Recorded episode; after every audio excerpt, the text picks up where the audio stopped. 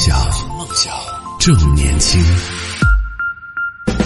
这里是动听十年换新发生的听梦想 FM，各位好，我是男同学阿南。很多朋友可能在生活里边，当生活遇到一些不如意的事情的时候，或者说是不太开心的时候，会借酒消愁。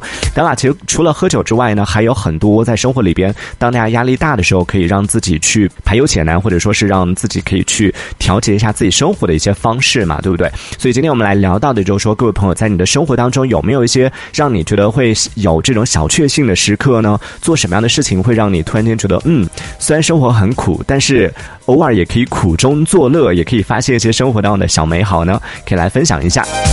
可以在节目下方的评论区当中用文字的方式发送消息，同样也可以参与我们的话题讨论。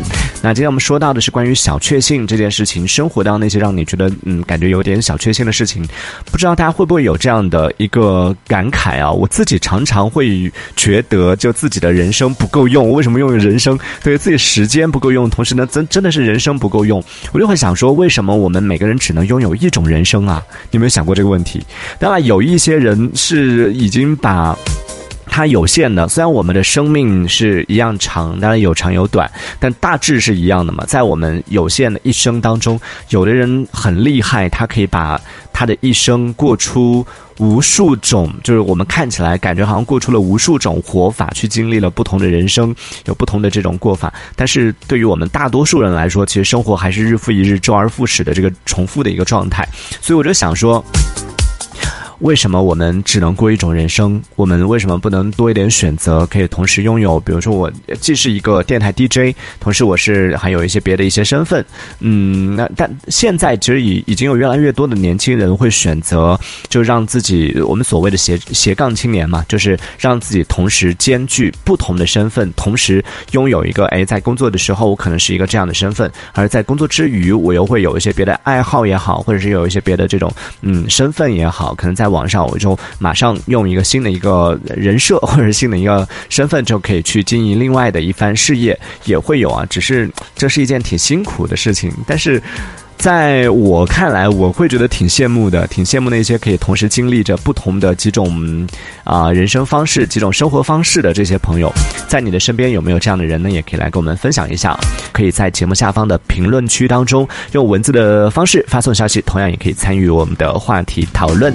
呃，我们今天说到关于小美好或者小确幸这件事情啊，也说到了一个背景，就为什么我们今天会说小美好这件事情，是因为真的现在生活当中大家压力都挺大的，很多朋友都已经。被生活 压得喘不过气了，在这样的时候，很多朋友就想说：哇，就像刚刚说到的嘛，就一种生活都已经让你焦头烂额了，哪里还有时间有精力去体验另外一种生活呢？也听过一种说法，就是说生活本身已经够难的了，你还要去想怎么去制造一些美好，怎么去发现一些美好。就现在能把生活过好，就已经算是有本事了。但我觉得其实这个可能是心态的问题，就换一个角度想一下，如果说现在生活真的已经让你觉得。当下啊，我只是当下你的工作也好，或者是现在你生活的轨迹也好，生活的一个状态，已经让你觉得呃喘不过气了，已经让你觉得有一点失去乐趣了。真的，生活是需要乐趣的。当你已经觉得已经没有太多乐趣的时候，那你可能真的可以尝试去重新发现。越是在这种所谓的艰难的吧，这 个生活可能太苦了。越是在这样的一个苦的时候，我们越是需要有苦中作乐的精神，越是需要去发现。去找到能够让我们。开心的，能够让我们快乐的那些事情，对不对？所以我们也也来分享一下，大家可以讲一讲，说你生活当中有哪些小确幸，有哪些啊事情发生了之后让你觉得很开心的呢？空城少年说，最近换了新电脑了，新的屏幕哎，但大几千出去了，但二十七寸的屏幕就是好看呢。你看对不对？在生活里面发生一些小小的改变，真的改变这件事情，可能对于我们大多数人来说，改变是一件挺痛苦的事。就大部分改变吧，改变我我们啊，走出我们的舒适圈，改变我们的。生活是一件挺难的事儿，但是当有一些改变发生之后，你会发现它没有我们想象的那么可怕，没有我们想象的那么糟糕，甚至会给你带来一些意外的惊喜。比如说换一个工作。嗯，但也要考虑清楚啊，这不是劝大家说随便换工作。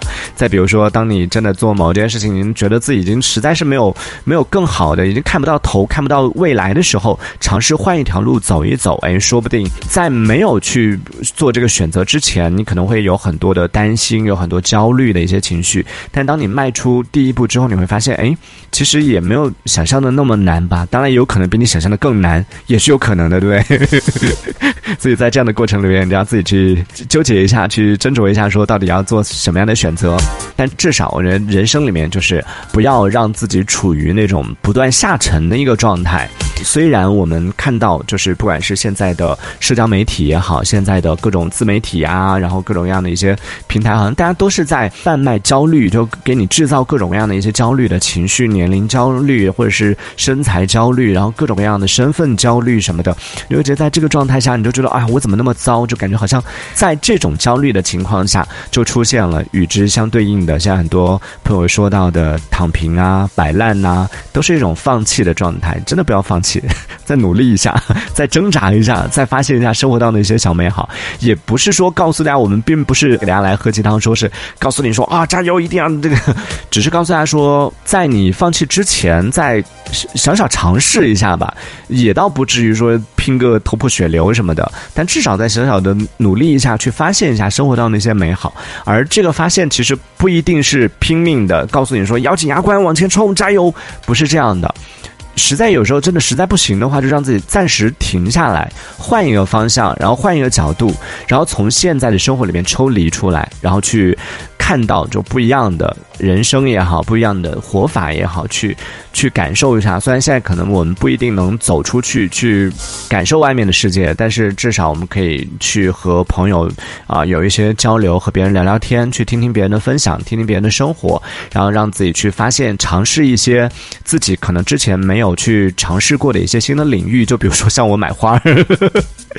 说说说又收回来了，真的，我是现在我自己是确实是沉迷在这个养花这件事情当中，会有一点，我自己都有点烦。我就每天所有的社交平台在发的都是 朋友圈啊什么的，在发的都是自己养的花，我自己都有点烦。但是这真的是一件很美好的事情，我也确实，我感觉啊，反正他们给我的反馈是这样的，就我自己也确实是影响到了身边的一些朋友，都开始做这件事情了。我朋友圈里面有一个小姐姐，之前是经常会去买一些。鲜切花，你知道在云南啊，鲜切花自由是很容易实现的嘛。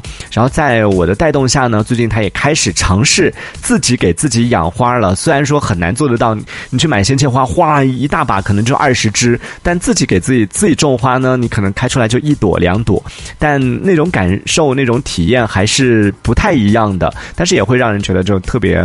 满足，所以感兴趣朋友可以尝试一下。如果生活里面你暂时没有找到可以让你很幸福的，可让你就是很快的获得这种被治愈感的一些事情的话，不如给自己买一盆花儿吧，一盆茉莉花啊，一盆栀子花。